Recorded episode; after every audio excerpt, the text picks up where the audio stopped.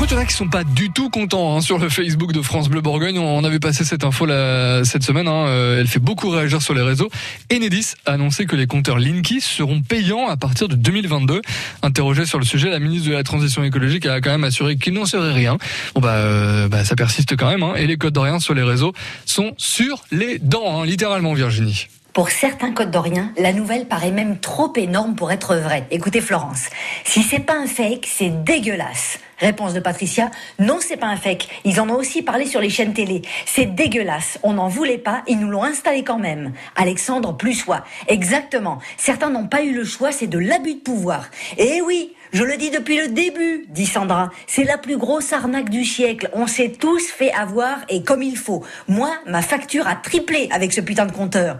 Dany, ils n'ont qu'à assumer leur choix. Nous n'avons rien demandé, donc s'il faut payer, qu'ils remettent les anciens compteurs aux usagers. Ce procédé est inadmissible.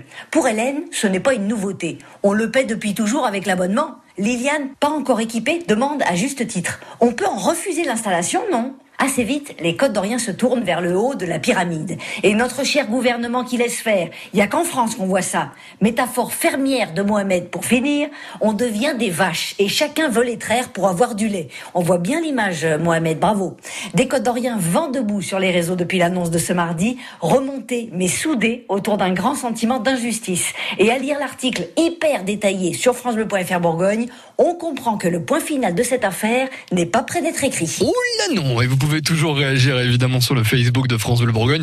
Nous, on se charge ici dans la matinale tous les matins de lire les messages que vous nous donnez. Hein. Et comme ça, c'est hyper pratique et hyper simple. En plus, c'est gratos.